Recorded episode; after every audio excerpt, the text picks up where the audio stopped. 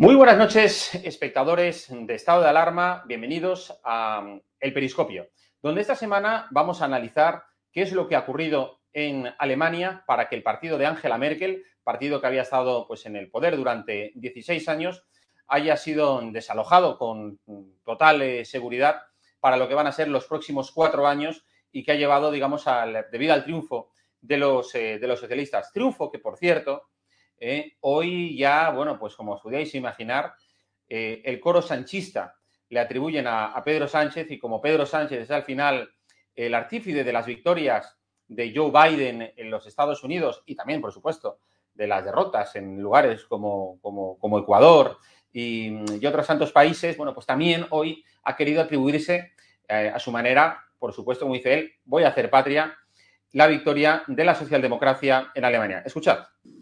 Por eso me van a permitir que haga un poco de patria y que en este punto pues felicite, lógicamente, al candidato socialdemócrata alemán. Ayer triunfó lo que siempre reivindicó un gran pensador progresista, Fernando de los Ríos, de la Segunda República, la revolución del respeto, entendido el respeto como la dignidad de las personas.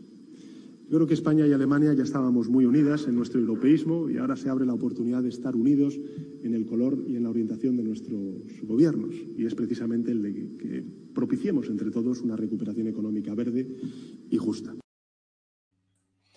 Bueno, en el año 2005, cuando Angela Merkel ganó, Zapatero, que también se caracteriza por, Pedro Sánchez por, ser un verdadero gafe y muy torpe en sus, en sus palabras, eh, llamó fracasada a Angela Merkel. Bueno, pues desde el año 2005, como digo, hasta la actualidad, en el 2021, han, transcurrido 16, eh, 16 años en los cuales la derecha ha estado, eh, bueno, pues al frente de la Cancillería mm, del país germano. Pero ¿qué es lo que ocurre? Bueno, pues que en los últimos años, especialmente, Angela Merkel ha hecho, bueno, pues lo que hizo aquí de alguna manera eh, el gobierno del Partido Popular durante los últimos años eh, de Rajoy, incluso en algunos momentos también iniciales, que es hacer, si no políticas socialdemócratas, respetar muchas de las herencias, muchos de los legados ¿verdad?, heredados de los socialistas en, tiempos, en tiempos pasados, como aquí, por ejemplo, fue eh, la ley de violencia de género, la ley de memoria histórica,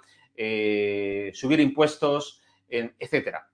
Angela Merkel le ha pasado algo muy parecido. Ha estado, bueno, tenía al nuevo, que parece ser que va a ser el nuevo eh, canciller, Olaf Scholz, le lo tenía como al frente de la cartera de finanzas y, claro, ya estaba practicando este hombre, pues una política socialdemócrata, en, un gobierno eh, que tenía al frente a una dirigente eh, de derechas. Lo más, lo más llamativo de todo es que a partir de ahora se abre una nueva era en Europa, una nueva era en la que, bueno, pues Pedro Sánchez se le veía hoy muy, muy feliz porque desde luego el país más importante de Europa va a estar en manos socialistas. Se habla aquí de una gran coalición, de, la, bueno, de reeditar la nueva gran coalición. Pero hay una cosa que, de la que luego yo quiero hablar con nuestros invitados de esta noche, a los que ahora presentaré, pero que es muy llamativo. Es que la izquierda, cuando ha ganado mínimamente las elecciones, porque no lo olvidemos, eh, la socialdemocracia ganó ayer por apenas, eh, no llega ni a dos puntos respecto al Partido Popular equivalente de allí o, o también conocido como la CDU. Pero lo cierto es que cuando la izquierda en, Alemania ha ganado, nunca ha tendido la mano a la derecha para formar una coalición. La única que lo ha hecho siempre ha sido la derecha. ¿Y por qué? Por complejos también en Alemania, como muchas veces ha habido en España. De esto y mucho más quiero que, que lo veamos con los invitados que nos van a acompañar a continuación y que inmediatamente os presento. Empezamos.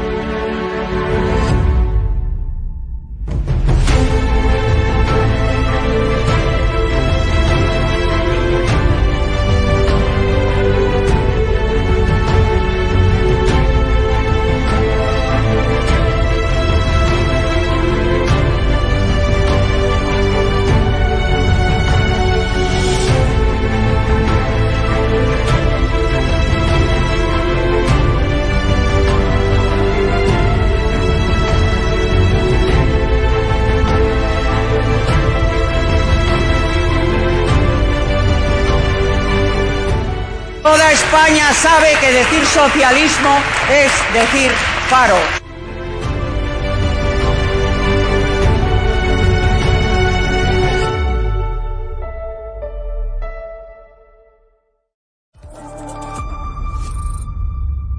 esta casa le llaman doctor Simón, ni ha hecho el doctorado, ni ha hecho el MIR, ni es doctor, ni nada que se le parezca. Ese señor que se fue de vacaciones dos veces en, en plena pandemia, yo creo que, en fin, la credibilidad de este señor.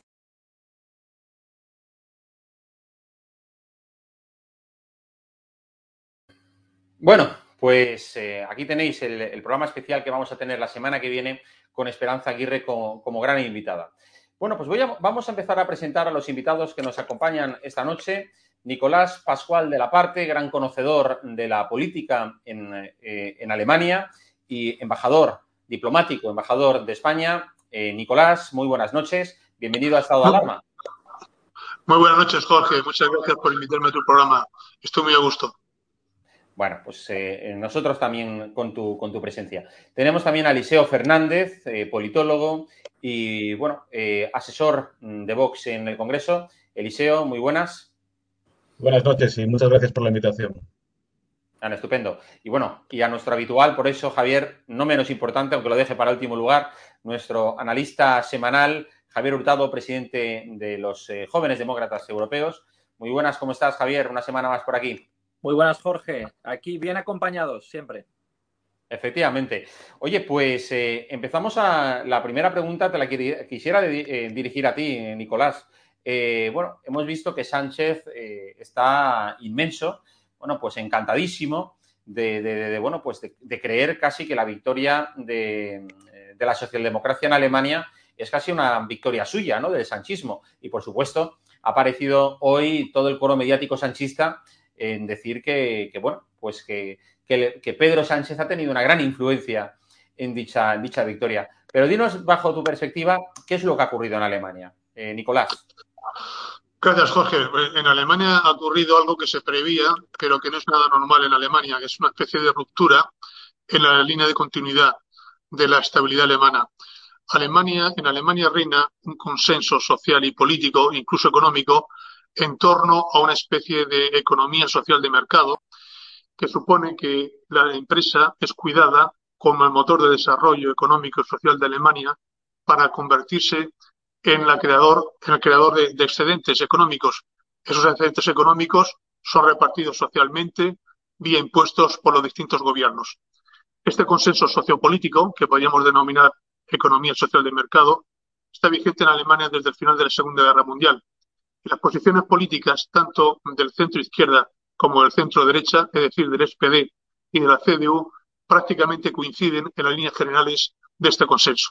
De ahí que la política alemana haya sido calificada muchas veces como una política aburrida, porque no había grandes sorpresas, grandes eh, movimientos, grandes reformas, sino que había esa especie de turnismo, de alternancia, más que de alternativa, entre la, eh, el SPD, que ese sería y es el centro izquierda, y la CDU-CSU, que es el centro derecha.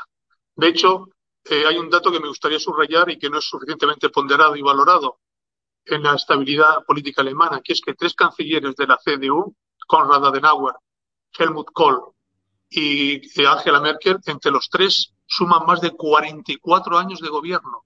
Imaginaos, no hay ninguna otra democracia en Occidente, en, ninguna otra democracia que yo conozca, en que los líderes sean tan longevos como en, Alemania.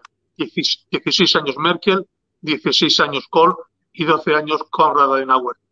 Pues quiero simplemente transmitir con estas cifras la idea de estabilidad permanente que ha habido en Alemania en torno a un consenso político que es esa economía social y de mercado. Por tanto, lo que va a ocurrir ahora, creo yo, es simplemente reajustar ese panorama político y social ale alemán a los grandes cambios de paradigma geoestratégico internacional, que lógicamente cuestionan estos equilibrios socioeconómicos vigentes desde 1945 y que se van a traducir en un gobierno de coalición de tres formaciones políticas, políticas, lo cual es totalmente nuevo a nivel federal, no así a nivel de los lenders, donde ya se dan coaliciones de tres partidos políticos, pero nunca a nivel federal. Desde 1961 ha gobernado en Alemania una coalición de dos partidos, nunca de tres. Sí, sí, muy interesante. Y de hecho, eh, eh, Nicolás, yo quisiera preguntarte también si con tu conocimiento que tienes sobre la política alemana, ¿crees que eh, Alemania con, bueno, pues con, con, Scholz al frente como canciller va a revivir los tiempos, vamos, tan, tan oscuros cuando Schroeder era canciller y Jorga Fischer su ministro de Asuntos Exteriores, donde hubo una política rupturista completamente con los Estados Unidos. Es verdad que entonces en Estados Unidos estaba eh, George Bush, eh, republicano, y ahora, bueno, pues Joe Biden eh, aparentemente está ideológicamente más cercano de, bueno, pues de nuevo canciller. ¿Tú crees que en ese sentido va a haber algún tipo de sacudida en las relaciones euroatlánticas? Mm, gracias, Jorge. Primero hay que, hay que esperar un poco. Urge esperar, como suele decir, porque ahora empiezan las negociaciones que pueden ser muy largas. Acordaros que en las últimas elecciones federales de 2017, que se celebraron en septiembre, no se formó gobierno hasta marzo del año siguiente, de 2018, es decir, que tardaron seis meses las negociaciones en dar luz a un gobierno de coalición. Ahora no sé si van a hacer, se van a alargar tanto, pero nos esperan semanas, si no meses, de largas negociaciones en las cuales ni siquiera está claro quién va a ser el canciller. Es cierto que Olaf Scholz sale eh, con una ventaja de partido porque ha sido su formación política, el SPD, el partido más votado, pero tiene una diferencia apenas de dos puntos con respecto a la CDU. Por tanto, habrá que ver cómo se desarrollan las negociaciones. Los dos grandes, los dos partidos que van a decidir si gobierna la CDU o gobierna el SPD son los verdes y los liberales. Por eso, estos dos líderes, los líderes de, ambos, de ambas formaciones, van a tener que empezar a negociar entre ellos eh, el programa común de un hipotético gobierno de coalición y después ponerse de acuerdo para investir al candidato del, SPD, Olaf Scholz, o al candidato de la CDU, eh, Laschet, como canciller. Por tanto, vamos a ver cuál es finalmente la coalición que cuaja, si es la coalición semáforo, que sería eh, SPD, verdes liberales, si es la, coalición Jamaica, CDU liberales y, y, y, y, verdes, o al final volvemos a la gran coalición, como una, como una alternativa de salvación de Alemania si no cuaja ninguna de las coaliciones.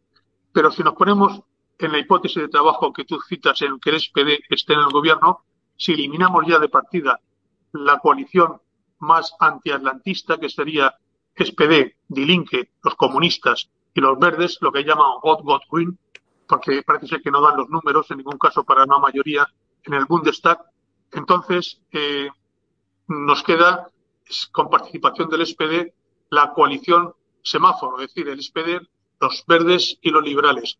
En ese caso, yo creo que, los parámetros generales de la política internacional alemana se mantendrían tal cual están.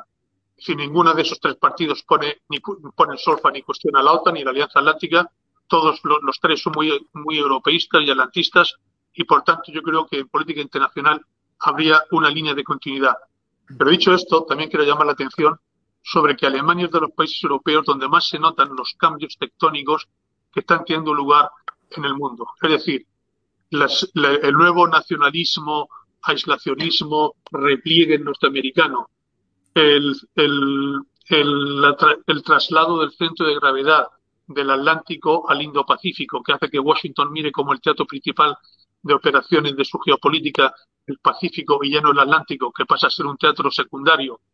La nueva eh, reivindicación de Rusia de un nuevo papel que no respeta los, eh, los, los acuerdos internacionales y una China emergente como potencia internacional hacen que Alemania tenga que asumir sí o sí un mayor protagonismo y un mayor papel político en Europa y en el mundo.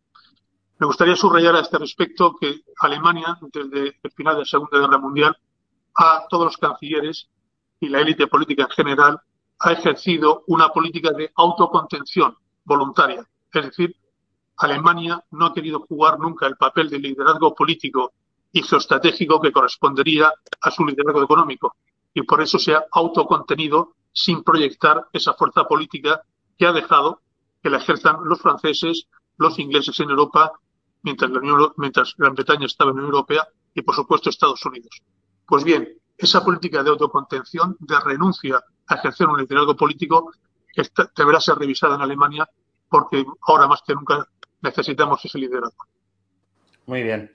Pues muchísimas gracias, Nicolás. Em, Javier, ¿a ti te han sorprendido los resultados? Yo creo que las encuestas han clavado lo que luego, luego ha sido, ¿verdad?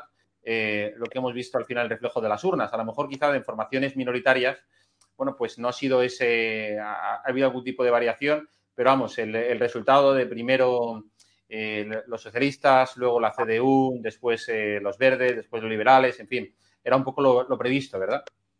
Sí, lo previsto, aún así la debacle de la CDU es algo que hasta su secretario general Paul Simak, que era el ex eh, presidente de las juventudes de la Junge Unión de la CDU, ha reconocido, es decir, no ha habido tal desastre en la centro derecha alemán en, décadas, es quizá el, peor resultado histórico.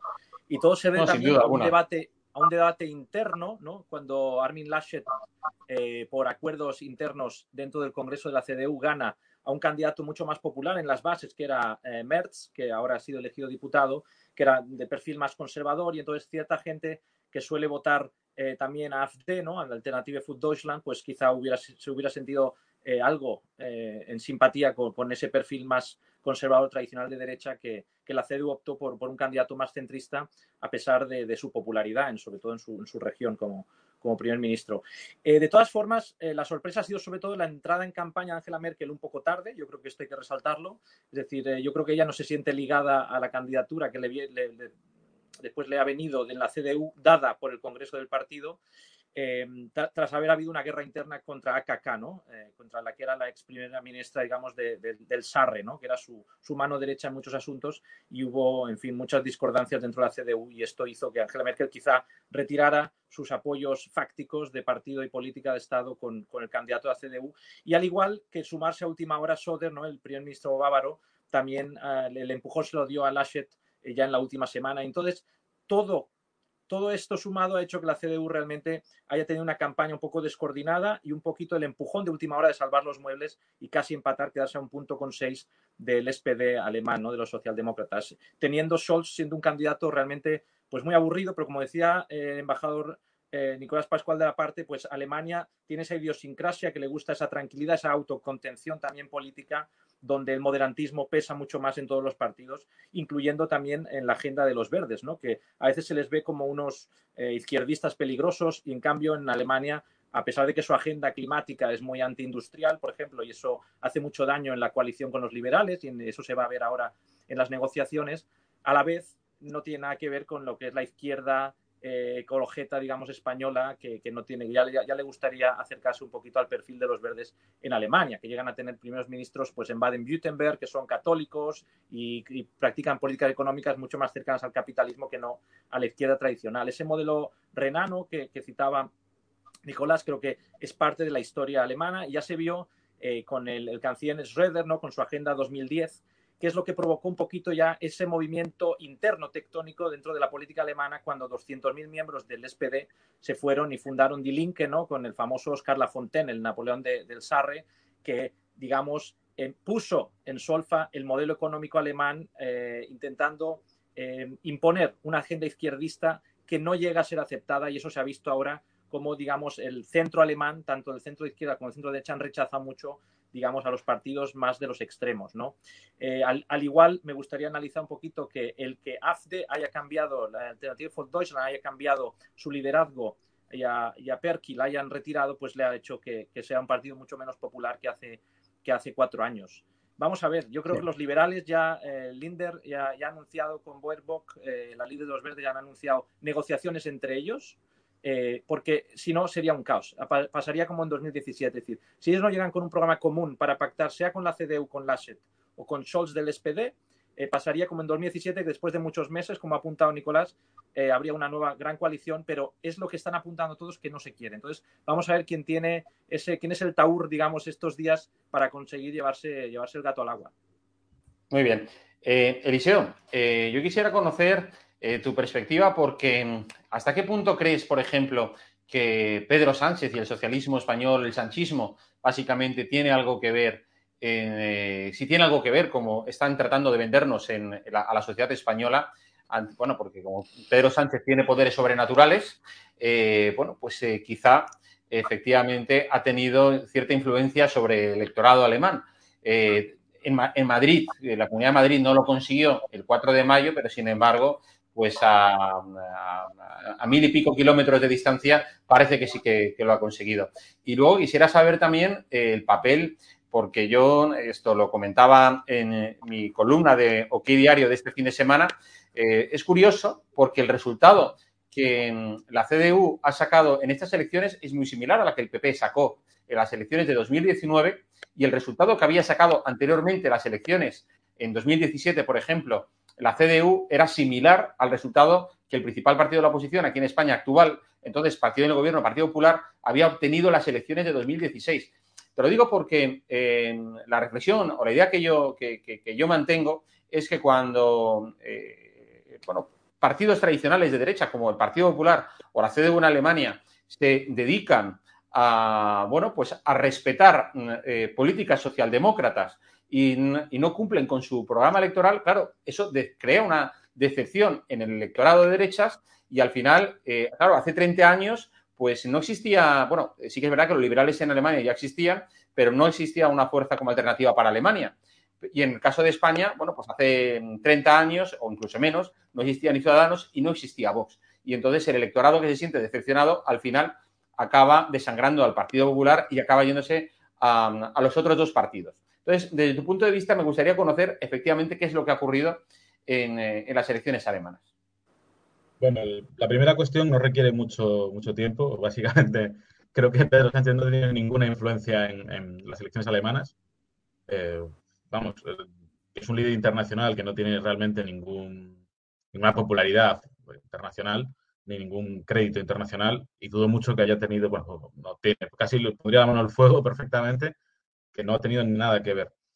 Em, y esto es una de las cosas que se ve, es el resultado de Dilinque, que casi se ha quedado fuera del Parlamento. Arroz casi no, no, ha alcanzado el 5% de los votos que es necesario en Alemania para tener representación parlamentaria, pero gracias a que, digamos que sí conservó cierta fuerza en, determinados feudos, especialmente en el este, eh, logró mantenerse. ¿no? Entonces, digamos que el modelo sanchista, que es el modelo de la alianza de izquierdas, es inviable. Efectivamente, no llegan, como se ha comentado aquí antes, no llegan a, la mayoría absoluta, no, pueden formar gobierno.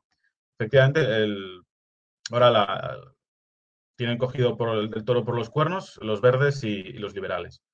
En el tema de la CDU, pues obviamente aquí lo que se ha visto es que realmente quien estaba manteniendo los resultados de la CDU era Angela Merkel era pues, una líder que te podrán gustar más o menos sus políticas. Mm, yo no comparto su forma, su forma de ver la, política y efectivamente es hacerse casi prácticamente más socialdemócrata que los, que los socialdemócratas. Algunos medios internacionales que incluso calificaban a Merkel y la CDU de centro izquierda, no de, no de derechas. Y de un tiempo a esta parte me parece bastante acertado eso.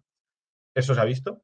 Merkel mantenía eso porque independientemente que no nos gustaran sus políticas, a muchos alemanes no les gustaban tampoco, pero era esa garantía de estabilidad, esos años, bueno, una líder muy popular, eso hay que reconocerlo, eso es indudable, ¿no?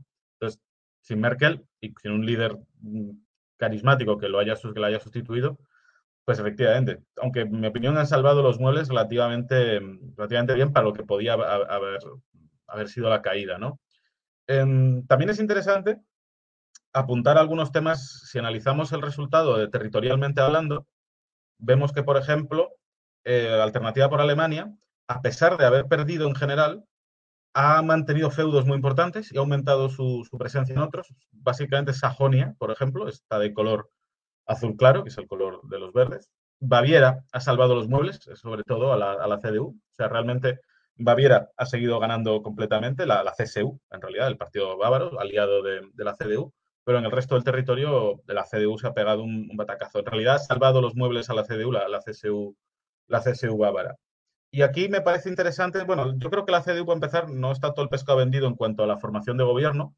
Podría intentar, mm, podría intentarlo, aunque tiene pinta de que efectivamente los socialdemócratas van a, van a, van a poder formar gobierno ellos. Em, y ahí se abre un periodo muy interesante de qué va a pasar en el futuro, con el futuro de la CDU, ¿no? Si va a seguir una línea política mm, como hasta ahora, muy, muy socialdemócrata, muy centrada, o si va a volver a ciertos valores eh, más conservadores, más derechas, etcétera, etcétera. Porque efectivamente, si yo creo que si no lo hace, a largo plazo están perdidos. Alternativa por Alemania ha demostrado que ha conseguido mantener eh, su, más o menos su posición. Es cierto que ha bajado un poco, aunque se, ha, conseguido aumentar su poder en ciertos feudos. Es cierto que en el este, casi todos. Eh, esa es el gran, la gran asignatura pendiente, la alternativa por Alemania, el oeste, que en el oeste sigue teniendo eh, poca implantación. Pero mm, si Alternativa por Alemania en el futuro logra afianzar un liderazgo distinto, un liderazgo que atraiga más, más un liderazgo más popular y más fuerte, las cosas podrían, podrían cambiar. incluso si en el este cada día se hacen más necesarios, ya recordemos que en Sajonia llegaron a, llegó a pactar la CDU con, con Alternativa por Alemania, pero Merkel intervino y cortó aquel pacto. Si en, el, si en el este llega un momento en que son imprescindibles en algún pacto, que llega el momento que es imposible no pactar con ellos, puede que la política alemana empiece a cambiar por ese lado, que es, es complicado, ¿no? Eh, así que lo que vemos ahora ha sido como una especie en realidad de huida hacia el centro, porque los partidos que más se han, más se han visto favorecidos bueno, han sido el SPD, sorpresa, la verdad, porque las, hace unos meses los verdes parecían que iban a ser los principales beneficiados, ellos han visto muy beneficiados, han, han mejorado mucho su resultado y los liberales igual, ¿no? Mm, cualquier gobierno que salga ahora, a mí me parece una especie de huida hacia adelante de todas las políticas de Merkel, en realidad, de todas las políticas centristas que han estado manejando y dominando en Alemania durante los últimos 10 años, más o menos, de la, de la era de, Merkel, ¿no? En el plano internacional no creo, que, no creo que cambie nada. El embajador nos hablaba de la necesidad de que Alemania consiguiera un liderazgo político fuerte en la esfera internacional, la esfera europea y demás. Yo creo que eso con los verdes, los liberales y los socialistas no va a pasar yo creo que precisamente si algo les puede pasar es que se van a seguir en su, su, forma de ver la política internacional acomplejada y, sin, fuerza, muy centrada en, bueno, en hablar de Europa y en y, un poco subcontratar esa política allí, pero de forma suave y moderada. Entonces, no creo que veamos muchos cambios por ese sentido, pero sí que puede ser un punto de inflexión para, creo que para el futuro, ¿no? De una especie de agotamiento del sistema, aunque parezca haberse reforzado con, estas elecciones. Sí, sí. Eh, eh, Nicolás, eh, tú también, ¿a qué atribuirías, vamos, este desangrado de, votos en, la, en, la, derecha y haber conseguido, bueno, pues un apoyo por debajo del 30%, cifra que históricamente nunca había alcanzado? Creo que hay varios factores. No se pueden adjudicar un solo factor la caída del voto del CDU. En primer lugar, la, campaña podría haber sido muchísimo mejor. Ha sido una campaña muy floja. Un candidato sin un perfil fuerte, sin carisma, que era relativamente conocido, pero nunca a nivel federal, sino a nivel del land de Nordrhein-Westfalen, donde él es el ministro presidente. Es una persona que, que, como digo, no tiene un perfil muy, muy definido, sino que se suponía que era el heredero natural de Merkel. Pero resulta que no. Resulta que el electorado alemán ha pensado que el heredero natural de Merkel era el candidato del SPD, que había sido su vicecanciller y ministro de Finanzas durante cuatro años. Y parecía ser que, eh, a, ojos del electorado alemán, ha sido el candidato del SPD el heredero natural de Merkel y no el de la CDU, porque realmente ha estado compartiendo políticas con Merkel de los últimos cuatro años y ha gestionado, entre otras cosas, la, la crisis del COVID. Bien, entonces, mal la estrategia pensando que Merkel, que eh, Laschet iba a heredar automáticamente el carisma y el apoyo popular de Merkel. No ha sido así. En segundo lugar, no se le han puesto las cosas fáciles al candidato de la CDU, a, a Laschet, porque ha tenido hasta último momento recelos, eh, contradicciones, deserciones dentro de sus propias filas y sobre todo por parte de la CSU de, de Baviera. Y por tanto no ha sido un candidato unívocamente defendido por todos, por todo el partido. En tercer lugar, no se le ha otorgado lo que se suele llamar el bonus de la Cancillería. Es decir, en Alemania el que se presenta siendo canciller automáticamente tiene un bonus de varios puntos porcentuales del apoyo del electorado. Merkel podría haber renunciado a la Cancillería hace seis meses o un año y haber dejado a Laschet como canciller y entonces sí hubiese podido eh, beneficiarse de ese bonus de la Cancillería del cual no se ha beneficiado. Ser un segundón en un partido como la CDU, que una canciller de ese prestigio internacional, nacional, de ese perfil tan definido como Merkel, da la sensación de ser un candidato de segunda categoría, a la sombra siempre de la gran líder. Por tanto, mala estrategia, mala táctica y también un punto, un factor que es el contenido político. Merkel ha hecho política, lo hemos dicho todos, transversales de centro, de centro izquierda y de centro derecha. Durante su mandato, 16 años, ha mantenido hundido al SPD en el 15%, en el 15% durante todo su mandato, porque prácticamente le ha robado, entre comillas, gran, gran parte de su, de su programa de, justicia social, de, de reparto de, la riqueza, de aumento de, la, la, presión fiscal, etcétera, etcétera. Por tanto, es normal que el elector alemán haya visto personificado el heredero natural más en el candidato del SPD, Olaf Scholz, que en el candidato de la CDU. Sí, eh, pero lo que, es, eh, lo que es curioso, por ejemplo, Javier, es que eh, Olaf Scholz tiene fama también de ser un tío aburrido. O sea, es decir, la SED es verdad que un candidato sin carisma por parte de la CDU, pero es que Scholz le llaman el aburrido Scholz, igual que a Biden le llamaban el senil, o le llaman el senil Biden, este es el aburrido Scholz, porque lo que ha hecho ha sido mm, quedarse quieto, quedarse en su sitio, no ha dicho una palabra, eh, digamos, ¿verdad?, más alta que la otra, tampoco ha dicho una palabra por debajo del tono que las demás.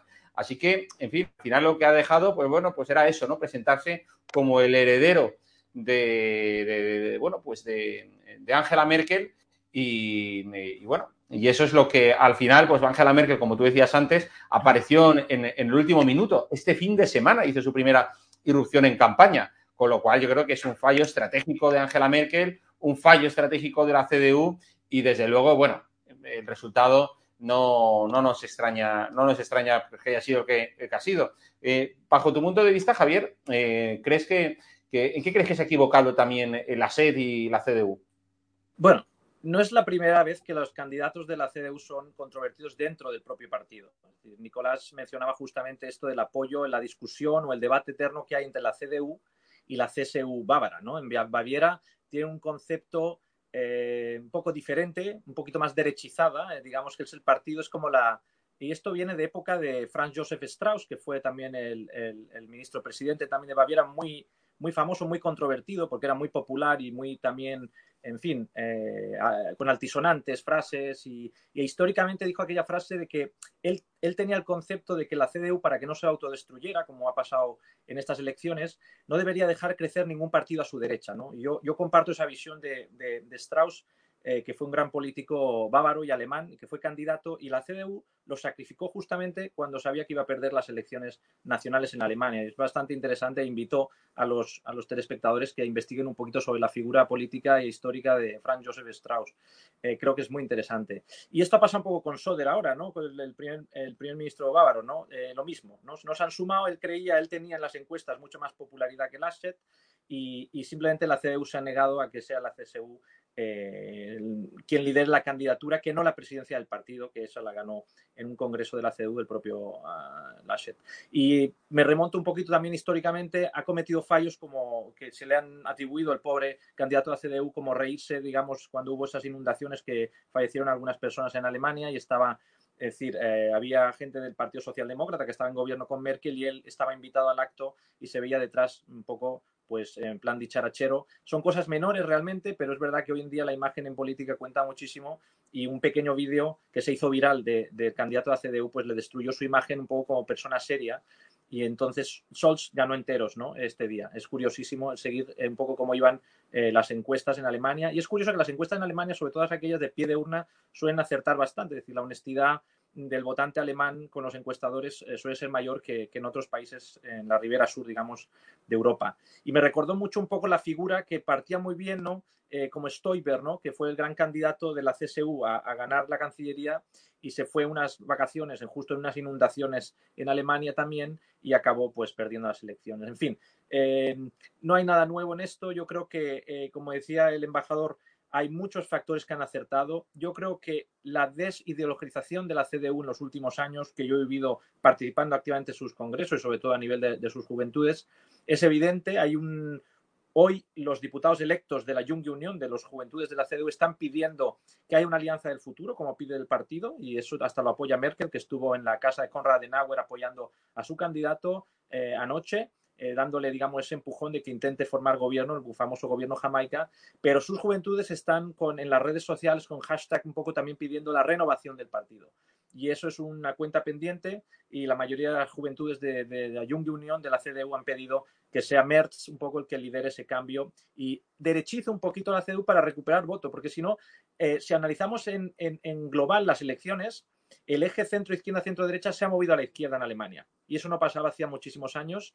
Al igual que la CDU aplastó, como decía Nicolás, al SPD alemán, a los socialdemócratas por muchos años, ahora lo que parece, si, si pones en un eje, los liberales no son totalmente centro-derecha, aunque en Alemania pesa más el factor derecha en los liberales, pero los verdes han doblado, el SPD se ha recuperado y Die Linke no ha desaparecido. Bueno, de todas maneras, hay que recordar que, eh, a ver, el SPD no ha sacado un gran resultado si lo comparamos con sus anteriores elecciones. Lo que ocurre es que efectivamente quien se ha estrellado ha sido perdiendo eh, 10 puntos eh, casi, ha sido la, la, CDU. Pero bueno, permitidme que, que despida a, a Nicolás, eh, porque, bueno, tiene otros compromisos adquiridos y lo cierto es que quiero hablar de otro tema que es, que es, importante. Nicolás, muchísimas gracias por habernos acompañado esta noche aquí en estado de alarma, embajador diplomático, por tanto, garante eh, de, de, bueno, pues de lo que es eh, la defensa de los intereses españoles en el exterior. Muchísimas gracias por estar eh, con nosotros aquí esta noche y, y, hasta pronto. Muchísimas gracias, Jorge, por tu invitación cuando quieras. Y vale. un abrazo a los, a los compañeros. Buenas noches. Bueno, pues ahora que, eh, Nicolás eh, se, se, ha tenido que, ir, dejadme que os introduzca otro tema. Y es eh, el tema que yo creo que desde el punto de vista de política exterior española, pues está, digamos, atrayendo la, atención de, de, muchísima gente. Es, eh, la semana pasada conocimos que la exministra de Exteriores, González Laya, ha sido imputada o digamos en términos eh, modernos, quiere ser investigada, quieren que sea, que sea investigada por los tribunales en relación con su participación en el caso de Brahim Gali, sí, ese bueno, delincuente internacional que vino a España protegido por, por el gobierno de socialcomunista de Pedro Sánchez y que entró, bueno, de forma completamente, como decía, eh, la ministra, eh, la ministra Montero, la ministra portavoz, cuando contaba aquello, ¿no? De que eh, había venido, o sea, no que, que habían ocultado su información, no había dado una información, eh, una identidad falsa, sino una identidad distinta. La manera de explicar lo, lo ocurrido con su entrada. Bueno, aquello se ha demostrado a raíz de la investigación judicial que se está llevando a cabo que fue eh, una verdadera operación de chapuza, donde posiblemente no solo se trabajó con documentación falsa, sino que posiblemente se prevaricó y se cometieron mm, posiblemente una serie de delitos. Pues bien, eh, esa, demanda judicial que, fue presentada ante los tribunales de Zaragoza eh, hace, unos meses fue impulsada por una serie de personas y esta noche tenemos en exclusiva y que nos acompaña a Juan Vicente Pérez. Eh, muy buenas noches, eh, Juan Vicente. ¿Qué tal? Muy buenas noches a todos. Encantado de estar con vosotros. Eh, bueno, Juan Vicente Pérez, o Juanvi, que es como se le conoce también en, en, en, vamos, entre sus amigos y demás, es uno de los promotores de, la, de, esa demanda, si no me equivoco, ¿verdad, Juanvi? Contra, bueno, pues contra el gobierno por posible, pues haber, por haber incurrido en posibles delitos como falsedad documental, eh, prevaricación y, bueno, y otra serie de, actos que desde luego de momento han llegado hasta González Laya. Hoy hemos sabido que la persona que estaba al frente del gabinete de Carmen Calvo también ha, llamado, ha sido llamada a declarar ante, ante el juez de Zaragoza y, y bueno, y esto no sabemos dónde, dónde va a acabar. Eh, Juanvi, ¿qué eh, decir? Creo que muy poca gente se esperaba que la situación, digamos, judicial llegara hasta donde está llegando, pero lo cierto es que es un verdadero escándalo, ¿verdad? La verdad es que sí. Nosotros cuando formalizamos allá por el mes de, mayo la, la, denuncia en el juzgado de, de, Logroño, pues nuestra intención, la de Rashad y la mía, era como ciudadanos comprometidos, pues eh, saber lo que estaba pasando. Estamos viendo cómo nuestro Estado de Derecho aquí está secuestrado por un gobierno que lleva una deriva totalitaria muy preocupante. Y en ese sentido, yo como ciudadano veía que pues, una acción chapucera por parte del gobierno pues estaba interfiriendo los intereses eh, de España con uno de nuestros socios estratégicos, en este caso Marruecos, con las implicaciones que tiene esto, no solo desde el punto de vista político, que hemos visto desencadenando la crisis más importante con nuestro país vecino, sino también pues, podía afectar perfectamente a las relaciones tanto económicas como sociales entre nuestros dos países. Y en ese sentido, pues pues aplicando lo que la izquierda le gusta tanto aplicar, ¿no? uno de los fundamentos de nuestro Estado de Derecho, que es la acusación popular, pues nos personamos eh, como denunciantes y, estamos viendo pues que está teniendo su recorrido. Las diligencias que ahora, en este caso, ya en, el juzgado de, Zaragoza, el juez eh, la sala pues está llevado a cabo, pues nos están eh, abriendo pues toda una ventana que nos abre a la perplejidad ¿no? del estado en que se llevaron a cabo estas circunstancias de, la traída con nocturnidad y alevosía del señor Gali. ¿no? Precisamente por lo que decía, se está sabiendo también que se va a citar a declarar a la jefa de gabinete también del ministro Marlasca. el gobierno de La Rioja está directamente implicado porque se sabe también, a partir de esas diligencias, que los cuerpos y seguridad de, fuerzas y seguridad del Estado están aportando eh, al juez que eh, tanto una cúpula del PSOE como del gobierno de La Rioja estuvieron reunidos con el Frente Polisario previamente a la llegada de Gali. O sea que esto estaba todo perfectamente diseñado, perfectamente orquestado y todo con nocturnidad y alevosía, eh, que es incomprensible, ¿no? Porque si todo estaba correcto, si todo era perfectamente legal y no había por qué vulnerar ni nuestra propia legislación, incluso la legislación de nuestros socios comunitarios en el Tratado Schengen, por ejemplo, oye, pues lo normal es que se hubiera dado cuenta tanto en este caso a esos terceros países que están muy afectados, como es el caso de Marruecos, porque no podemos olvidar que este señor, que es el líder de una facción terrorista con causas abiertas aquí en la Audiencia Nacional, precisamente, eh, y con una celeridad, vimos que el juez Pedraz eh, echó carpetazo y cerró eh, el tema con una rapidez inusitada ¿no? para, para este tipo de, de, causas, pues vimos que este señor es eh, precisamente el enemigo número uno de Marruecos, un socio estratégico nuestro, vuelvo a repetir. Y en ese sentido, pues eh, nos pusimos en marcha, nos pusimos en manos de, de, un buen amigo, yo creo que uno de los penalistas más importantes que, que hay en España, Juan Carlos Navarro. Eh, y él pues está dirigiendo toda la estrategia jurídica que yo creo que está teniendo un éxito independientemente de la parte jurídica que es la que no puedo especular porque no soy jurista pero yo creo que sí que tiene una repercusión política muy importante ¿no?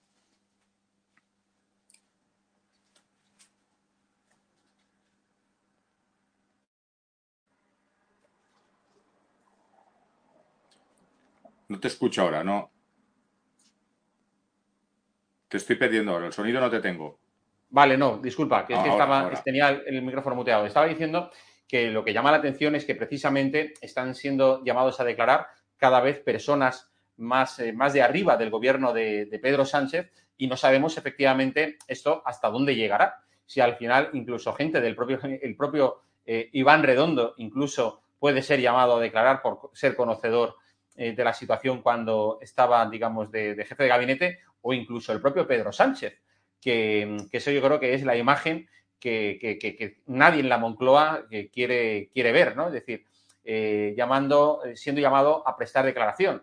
en fin, esto la verdad que, es un tema sumamente, sumamente interesante y sobre todo porque, Juanvi, al final aquí eh, os habéis movido cuatro personas en, este tema y lo llamativo de todo es que antes no hubiese habido ni partido político ni político en que dijera, señores, aquí estamos viendo la comisión de un posible delito y lo queremos poner en, digamos, en manos de la en conocimiento de la justicia, lo cual eh, yo creo que hay que elogiaros porque efectivamente habéis hecho un gran favor a la democracia, al Estado de Derecho y, bueno, y al buen funcionamiento de la justicia en España, que en muchas ocasiones efectivamente no goza de su mejor imagen en, eh, España y fuera, ¿verdad? Sí, sí, y, realmente es así. Eh, eh, hicimos y echamos mano de uno de los mecanismos que nos da el Estado de Derecho, en este caso, para poder ejercer la propia defensa de esa sociedad que en ciertos momentos puede verse agredida por, por parte del Estado y vemos que esto tiene, ha tenido su recorrido jurídico cuando ha cogido un juez y ha decidido echar para adelante y ver las posibles consecuencias, pero hay que esclarecer estas, este tipo de circunstancias. No podemos vivir en un estado en el que nos trate el gobierno siempre como eh, menores de edad y siempre eh, montando constantes cortinas de humo, eh, desviando la atención, poniéndose de perfil. Oiga, aquí si usted ha hecho una cosa y la ha hecho mal, como cualquier ciudadano que estamos obligados a responder a la justicia, usted como gobierno es el primero. Y, en este caso, aún más, porque no es que solo ha vulnerado la propia legislación española, es que ha el propio Tratado de Schengen. Eh, hay quien se acoge a una parte del tratado diciendo, no, es que al tener pasaporte diplomático no hacía falta, eh, el gobierno tiene, puede aplicar la de no reclamarle ningún tipo de documentación. Oiga, no, perdón, este señor estaba reclamado por delitos muy graves eh, de lesa humanidad eh, aquí en España y el propio Tratado de Schengen dice que cuando eh, personas de terceros países entran en un país de, la Unión y, incorporan una, una, una, amenaza seria ¿no? a la salud, a la defensa, incluso a las relaciones internacionales de los países miembros, hay que ponerlo en conocimiento de los sistemas de información de, Schengen porque eh, pues la, ley está para cumplirla, ¿no? Y en ese sentido, porque... pues hay que ver, hay que ver el recorrido que puede tener. No, porque yo te quería preguntar, finalmente entró con o sin pasaporte, porque yo sé que hubo informaciones que decían que entró con pasaporte diplomático, pero lo último que había leído es que finalmente entró sin ningún tipo de bueno, de control de seguridad no se le requirió nada y por lo que las diligencias parece que están eh, demostrando es que todo lo que la documentación que se que aportaba era documentación falsa, nombres falsos. Entonces, claro, esto hay que esclarecerlo, hay que pedir responsabilidades a quien haya cometido y vulnerado la ley en su caso.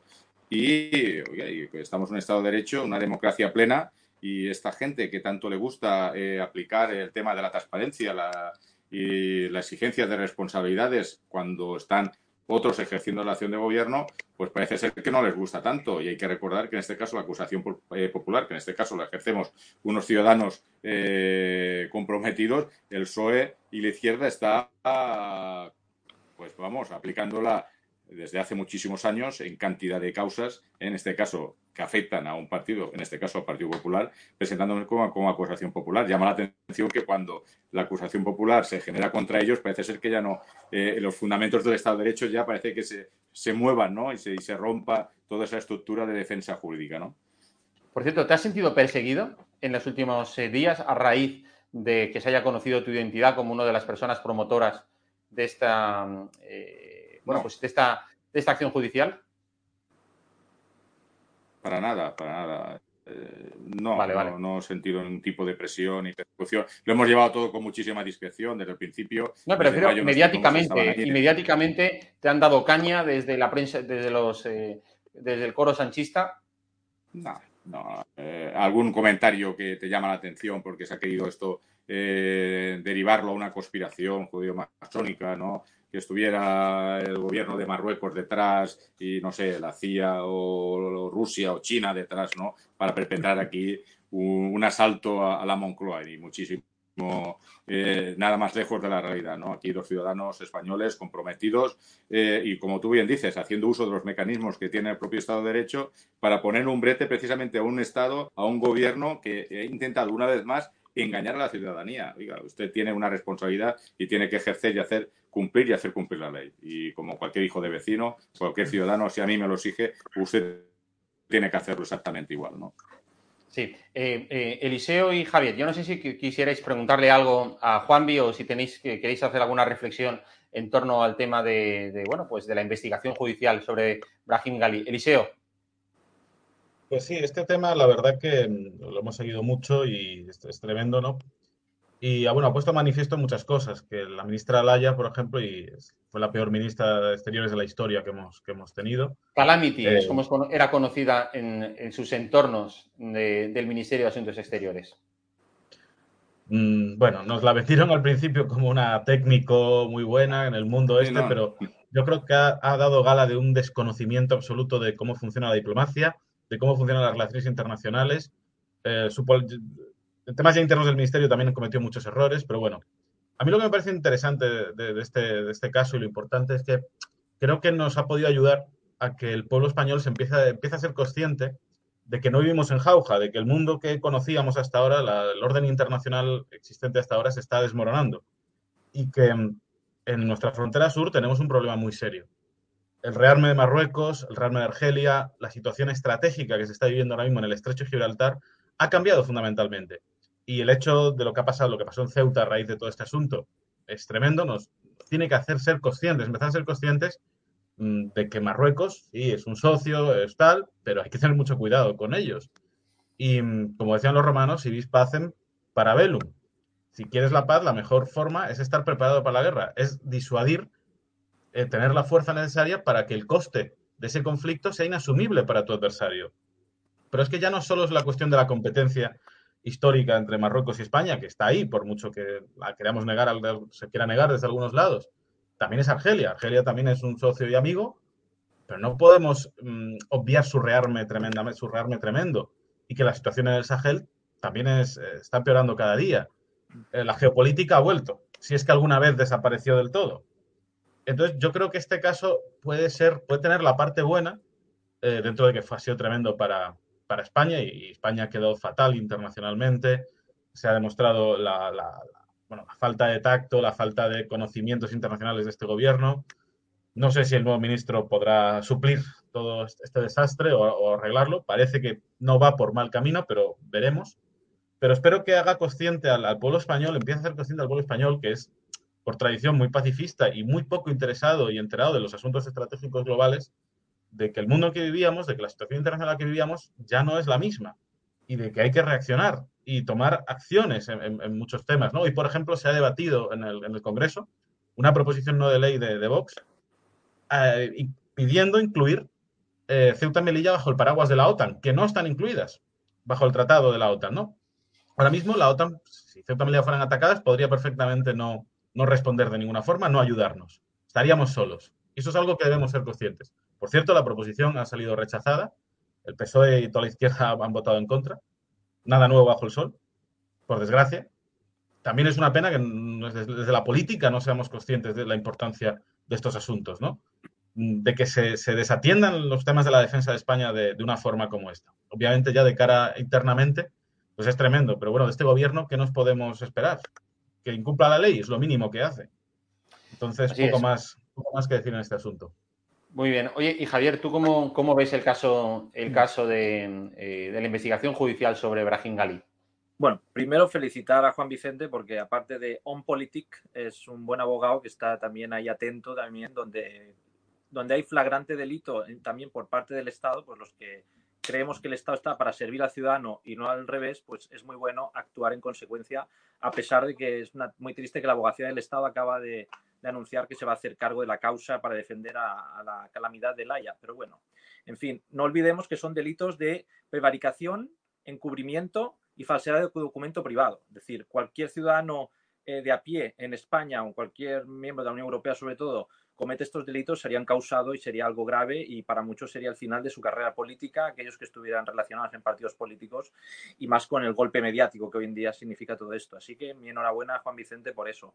Eh, por otro lado, yo creo que lo más dañino de todo el caso no es solo el, no haber, digamos, encausado, porque hay causas pendientes con Gali eh, por asuntos muy graves, delitos de sangre. Yo creo que eso, eh, muchos españoles nos sentimos cercanos a, muchos saharauis por su historia, por mucha tragedia familiar y sus niños que envían a España y, los acogemos con los brazos abiertos. Pero es verdad que Marruecos es un socio estratégico y que, el Frente Polisario ellos mismos también llegaron a hacer ataques cuando aquello estaba bajo soberanía española. en fin, yo creo que hay que tener una visión bastante em, coherente de la vecindad de España y a la vez que guardamos una amistad con muchas personas de, del Sáhara, también entendemos muy bien el interés marroquí en llevarse bien con España, sobre todo después de estas elecciones. A la gente del centro derecha nos conviene mucho lo que ha pasado en Marruecos, que es el Istiklal, que es el Partido de la Independencia marroquí, que es socio del Partido Popular Europeo, haya eh, salido fortalecido estas elecciones. El Partido Liberal también, que son ambos promonárquicos, y aunque suene esto muy conservador para muchos quizá televidentes que no estén a favor de las monarquías, en ciertos países eh, de nuestro entorno, pero es verdad que garantiza una estabilidad que España necesita. Es decir, no podemos permitirnos que la vecindad de España se convierta en un caos más de lo que ya puede ser. Entonces, para, por temas de inmigración ilegal, seguridad y sobre todo lucha antiterrorista contra la yihad, es muy importante eh, conservar eh, una buena relación con Marruecos y otros países de, de, nuestra vecindad. El daño del análisis político que yo haría aquí es que el daño es institucional. Yo creo que esto lo que hace es repercute en la desconfianza al Estado y al Estado de Derecho de muchos ciudadanos españoles, ¿no? Cuando ven eh, que, un ministro de Exteriores es capaz de saltarse la ley, es más, de promover la ruptura de la ley, eh, claro, no podemos esperar que los ciudadanos de a pie después eh, traguen, digamos, con unas cosas, unas leyes que nos hemos dado todos para, para tener una cierta paz social, ¿no? Eso, el daño de instituciones, el daño a la propia carrera diplomática, porque muchos diplomáticos eh, son gente brillante, y como lo hemos visto ahora con el embajador Pascual de la Parte y muchos otros que sirvan a España y a los intereses de los españoles en el exterior y también en Madrid, en el Ministerio de Exteriores y Cooperación. Entonces, la Haya es una catástrofe, es una calamidad para, para el propio ministerio. Yo creo que es un ministerio que seguramente la olvidarán rápido o si la recuerdan serán para mal. Yo creo que todo esto hay que, hay que engrandecer la política, una profesión o una, una vocación, diría yo, noble, y yo creo que gente como Laia lo que hace es desprestigiar a la política y sobre todo desprestigiar el nombre de España en el exterior y dentro de nuestras fronteras. Así que bienvenida sea esta encausación y esperemos que acabe pagando por lo que ha hecho. No, es que además es muy interesante eh, ver el hecho de cómo, por ejemplo, a raíz de lo que, bueno, de, lo que ha ido trascendiendo a los medios de comunicación del propio proceso, de ver la verdadera chapuza eh, Juanvi eh, que se llevó a cabo, eh, eso, vamos, es que ni las repúblicas bananeras mejoran, mejoran eso, ¿eh? En tanto en cuanto, bueno, pues o sea, Laia diciéndole a su jefe de gabinete, oye, tienes que orquestar esto, dedícate de la parte logística, mantén la discreción, no digas nada, toma, te doy el contacto de alguien de los militares. Resulta que nos hemos enterado que uno de los responsables militares que estaba entonces ha sido destinado recientemente como agregado militar de la Embajada de España ante la OTAN, creo, y ante, o ante la Unión Europea, no recuerdo exactamente bien. En fin, eh, como le gusta a Sánchez, ¿no? Es decir, eh, premiar a sus, a sus fieles. Y, lo cierto es que, como digo yo, es una verdadera vergüenza el que, claro, es que estos, los que tenemos ahora, eh, Sánchez y su banda, porque no es un gobierno, eso es una, una banda, pues están mostrando que cada vez más se parecen al Alibaba y los 40 ladrones que, bueno, pues que a un, gobierno de demócratas como debería ser eh, lo suyo. Y lo cierto es que, claro, eso al final efectivamente tiene, supone un lastre y perjudica muchísimo la imagen de España en el exterior. Porque esto que se está conociendo ahora, bueno, esto a medida que vaya trascendiendo en el exterior, madre mía, o sea, nuestros vecinos se van a, eh, eh, se van a morir de la risa y decir, pero bueno, qué patéticos pueden haber sido los, eh, los de Sánchez y los suyos, ¿verdad? De, operar de esta manera tan chapucera. O sea, que esperaban que esto no iba a trascender a los medios, luego decían que si ellos lo que querían era, bueno, pues dejar que pasaran unos días y entonces que, saliera a la luz pública. O sea, cuando vivimos, en, fin, a mí esto me lo dijo un alto cargo militar hace, hace unos meses, cuando salió la, la información. O sea, los servicios de inteligencia marroquíes tienen personas en cada capital de provincia de España. Es decir, estamos hablando como mínimo a más de medio centenar de personas que les están reportando información de lo que pasa en la vida política, social y económica española. O sea, que lo de, que, es decir, lo de Sánchez y, González Laya, Marlasca, eh, Carmen Calvo y toda, y, toda la, pandilla es, vamos, ese de ridículo, de ridículo histórico. O sea, es que es de nota. Eh, a ver, porque Juanvi creo que se nos ha caído, a ver si conseguimos que entre, porque yo con esto quería ya acabar nuestro programa de hoy. Sí, sí, dime. Un apunte. Eh, justamente el presidente Trump, eh, cuando antes de irse de su mandato, firmó los famosos Abraham Accords, los acuerdos de Abraham, donde Marruecos reconoce de nuevo relaciones diplomáticas, restablece relaciones diplomáticas con Israel y a cambio Estados Unidos se compromete a que su aliado en la zona sea Marruecos. Entonces yo creo que como españoles tenemos que ser conscientes eh, que eh, el nivel geopolítico sí que se ha reforzado un poquito, esa visión geopolítica del mundo. España que a veces está un poquito dormida. Eh, el presidente Trump apostó por Marruecos como aliado a cambio de que Marruecos restableciera relaciones diplomáticas con Israel. Yo me alegro de ello, obviamente, como amigo de Israel, pero también tenemos que tener en cuenta que la contrapartida es que Marruecos refuerza su alianza con Estados Unidos y en cambio España la debilita. Y eso lo acabamos de ver. Y con un gobierno como el de Sánchez. Pero es que Javier, vamos a ver. No equiparable con la socialdemocracia europea es imposible que tengamos buenas amistades eh, externas. Es imposible. Pero es que Javier, es que el, propio, el propio Sánchez se, eh, y, su, y los suyos se han, eh, se han ganado esa, digamos, frialdad de relaciones de los Estados Unidos con, con el gobierno de España porque si hubieran sido mínimamente inteligentes, lo que tenían que haber hecho es haber seguido, digamos, mm, una política de respaldo en Hispanoamérica a lo que creen los Estados Unidos. Es decir, no puedes eh, ir perdonándole la vida a Nicolás Maduro y a los suyos y por otro lado decir, sí, sí, nosotros sancionamos, eh, aceptamos que se nos expulse como, bueno, como miembros de la Unión Europea, de Caracas, etcétera. Porque a fin de cuentas, o sea, los servicios de inteligencia de los Estados Unidos saben lo que estás haciendo eh, con Venezuela. Saben que al pollo Carvajal lo estás escondiendo, que lo tienes en tu casa. Saben que con el régimen de Cuba estás tratando de, bueno, pues de favorecer una apertura de relaciones. Y podemos seguir con Nicaragua, podemos seguir con Argentina, podemos seguir, bueno, pues con todos los populismos de izquierdas chavistas. Tenemos a, Rodríguez Zapatero eh, eh, haciendo el, tonto en el foro de Sao Paulo. Y claro, ¿qué te esperas que luego haga Estados Unidos en Marruecos? Pues meterte el dedo en el ojo. Dice, si tú a mí me estás eh, fastidiando en, Hispanoamérica, pues con Marruecos no te esperes que yo voy a estar aquí esperando a que se encuentre una solución con Naciones Unidas en el tema de Sahara. En fin, o sea, es decir, eh, Sánchez, que presume tanto, eh, todo lo que presume de inglés, le falta de inteligencia en temas de política exterior, vamos. En fin. Juan Vicente. Y una, cosa, esta semana, esta, esta semana pasada esta semana pasada vimos también como la Secretaría de Estado de Administración Biden, por ejemplo, ratificaba ¿no? ese apoyo a las políticas de reformas que está llevando Mohamed VI en Marruecos en la línea de lo que estamos hablando. ¿no? La geopolítica en el norte de África es. fundamental y lo que ha puesto de, manifiesto el propósito de nuestro gobierno es el error continuo que, que España lleva en una zona que para nosotros es fundamental y de la que históricamente Inglaterra y Francia se han ido aprovechando en detrimento siempre de nuestro posicionamiento, que tenía que ser una posición de liderazgo con Marruecos porque es la puerta de África, el continente del siglo XXI. Y nosotros somos la puerta de, Europa y la puerta de América. Y hemos dejado de hacer esa función incomprensiblemente, bueno, incomprensiblemente sí, eh, todo es, en función de los acuerdos de un de sus propios eh, socios. En este caso, el tema argelino, tema de su posición consciente de,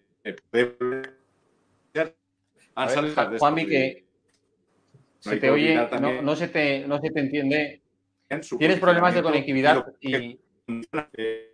Eh, bueno. Eh, su, gobierno. De hecho, eh, para España es que es fundamental, es que hay más de 30.000 empresas que cooperan, cooperan, cooperan en Marruecos.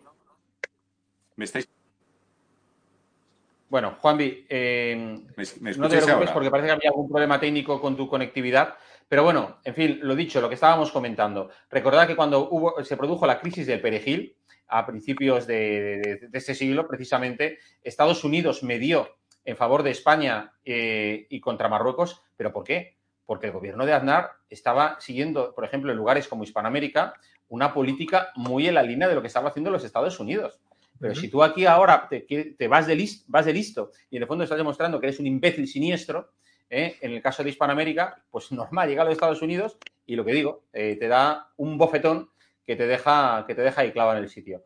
Pues. Eh, claro, estoy hablando de Sánchez, efectivamente. El gobierno Sánchez fió todo a la victoria de, de Biden y ha visto que la política exterior no ha cambiado. Los americanos saben muy, tienen muy claro cuáles son sus intereses, independientemente del partido que esté. Así es. Pues eh, Javier Hurtado, eh, Eliseo Fernández, eh, muchísimas gracias por acompañarnos esta noche. Y Juanvi, muchísimas gracias por explicarnos toda esa iniciativa que, habéis llevado a cabo como, como, ciudadanos comprometidos con el Estado de Derecho en España y mucho ánimo y suerte en vuestra causa para que efectivamente la verdad al final eh, se esclarezca y, bueno, y que digamos que quien la haya hecho, que lo acabe pagando. Bueno, pues, gracias a eh, vosotros. Vale, Javier, buenas noches. Eliseo, muchísimas gracias. Hasta pronto. Hasta luego. Muchísimas gracias. Chao. Eh, Juanvi. Estimados amigos, hasta aquí llega nuestro programa de hoy, el Periscopio, temas muy interesantes, los que hemos tocado, las elecciones en, Alemania y, por supuesto, el, escándalo, la X del caso Brahim Gali en España, investigación propiciada por una serie, como decíamos, de españoles comprometidos con el Estado de Derecho, como Juan Pérez, que ha estado esta noche acompañándonos. En fin, hasta aquí llega nuestro programa de hoy. Nos vemos la semana que viene. Que seáis muy felices a pesar del gobierno. Buenas noches.